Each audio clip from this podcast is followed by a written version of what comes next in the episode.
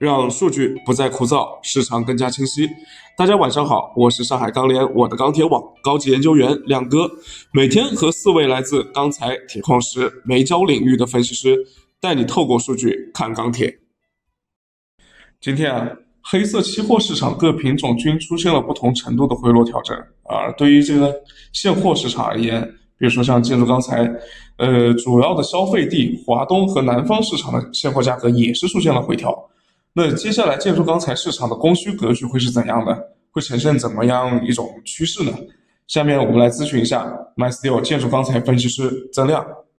好的，主持人。呃，正如主持人前面所说啊，今天我们华东及南方市场的一个建筑钢材价格是出现了一个下跌，全国主要城市的一个螺纹钢均价是四千一百二十九，较上个交易日是下跌了十一。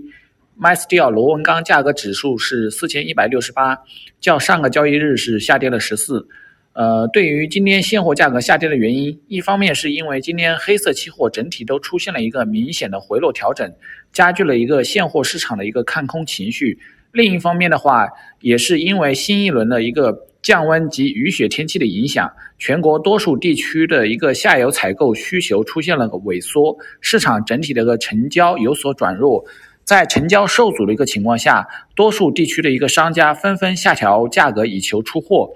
对于接下来的一个建筑钢材的一个供需格局，考虑到一个季节性因素的一个影响，呃，建筑钢材的一个下游需求持续性欠佳。呃，加上钢厂的一个产量增长的一个空间不大，建筑钢材的一个库存降幅或进一步收窄，甚至会出现一个由降转增的一个拐点。呃，建筑钢材市场或逐步转向一个供需供需两弱的一个格局。对于价格走势来看的话，呃，建筑钢材大的方向可能还是跟从原料及板材的一个价格趋势，同时整体的话表现还是属于整个黑色品种。中相对比较弱的一个，所以说短期建筑钢材价格可能是以弱势调整为主。好的，谢谢曾亮。我们看到啊，今天热轧现货在不同的区域有不同的价格表现啊，价格上有分歧。那是不是意味着这个市场在情绪上或者在预期上也存在分歧呢？我们有请热轧分析师张一鸣来给我们讲讲热轧的情况。好的，主持人。嗯，今天热轧板卷价格整体是一个小幅下跌的一个状态。那么分区域来看的话，华中地区整体价格表现是涨跌互现的，西南、西北地区呢价格是小幅上涨，那么其他区域价格基本是以下跌为主。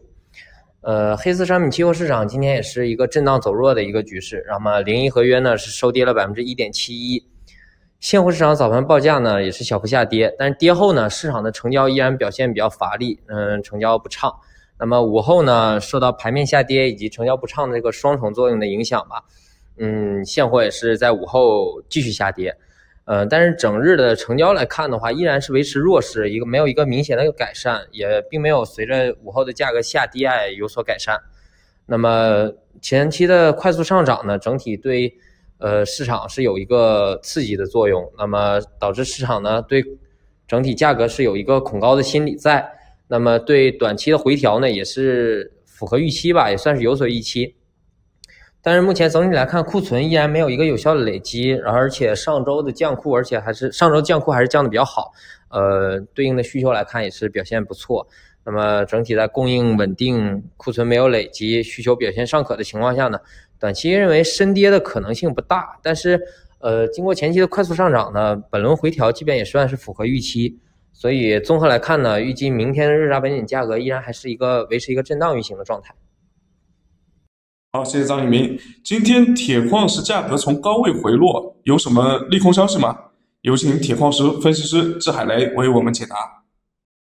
呃，好的，主持人，呃，两个方面的情况影响了今天铁矿石的价格。现货的话，大概有十到二十块钱左右的一个跌幅。从基本面数据来看，今天刚刚出来的上周铁矿石到港数据，呃，增加了将近四百万吨，增量主要体现在澳洲和非主流方面，体现出来铁矿石的一个供应方面依旧还是处于一个比较稳定的一个状态。其次的话是一个消息面方面的情况。上周五夜盘收盘之后，大商所发布公告，称目前正在研究增加交割品和使用动态生贴水的一个方案。对市场来说，这是一个利空方面的消息。所以在这两个消息的影响下，今天的期货和现货市场都有一些疲软。谢谢海雷，我们再来聊聊焦炭。焦炭这个第九轮提涨已经落地了，那后面会怎么走呢？还能继续提涨吗？有请煤焦分析师熊超。好的，主持人。那么今天的话，我们看到焦炭这边是提出了第九轮的一个上涨啊，那么也是累计四百五十元每吨的一个涨幅啊。那么到目前为止的话，我们看到其实焦炭这边供需来说的还是会偏紧啊，因为近期的话，由于这个去产能，山西、河南以及河北的话，未来一段时间内还有一大概一千多万的一个产能需要停，那么也就是说，未来一段时间内产量还会继续下降。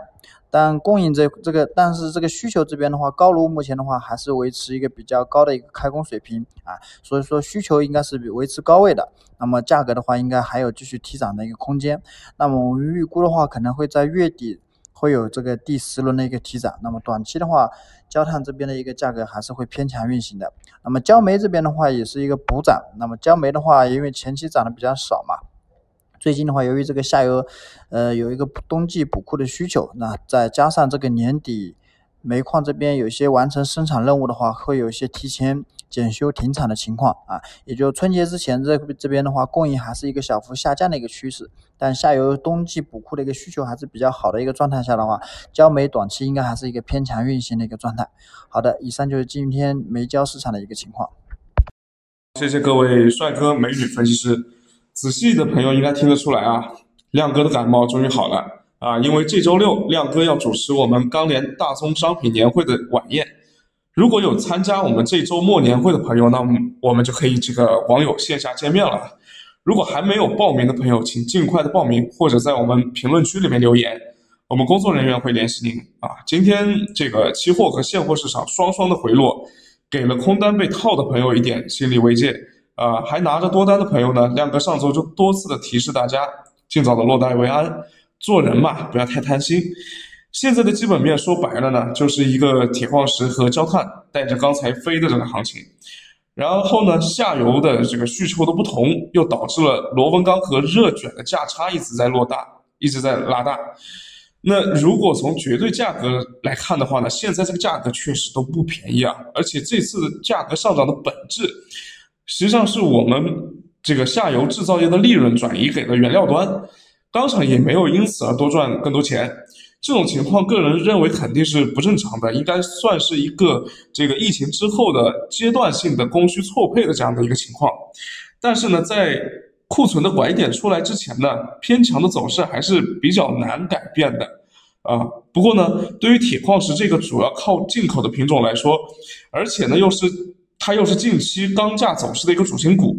所以近期我认为啊，肯定还会不断的有政策上的一些利空消息出来啊，会有一些调控措施出来。呃，那其他品种虽然说不太会有直接的这个干预手段出来呢，但是在预期上，如果说铁矿石价格因此受到打压的话，那预期上其他的这个这个品种肯定也会受到一些压制。所以近期大家，我建议啊，还是谨慎一点比较好啊。虽然这个呃，亮哥本身的话呢，也不希望这个价格再这么涨上去，因为亮哥本身有很多的这个下游制造业的朋友啊，最近这个采购确实是非常的苦啊，非常的辛苦。呃，但是市场是这样子的，我们只能客观的去反映。呃，如果说实在看不清楚后面的走势呢，那就直接来参加我们的年会呗。这样子，你对明年的趋势就一目了然了。而且现在，如果说你呃不知道到底是要割肉啊，还是要继续留着，是要继续追涨，还是要落袋为安，那你也不用再纠结了啊。那亮哥期待这周末和大家见面哦。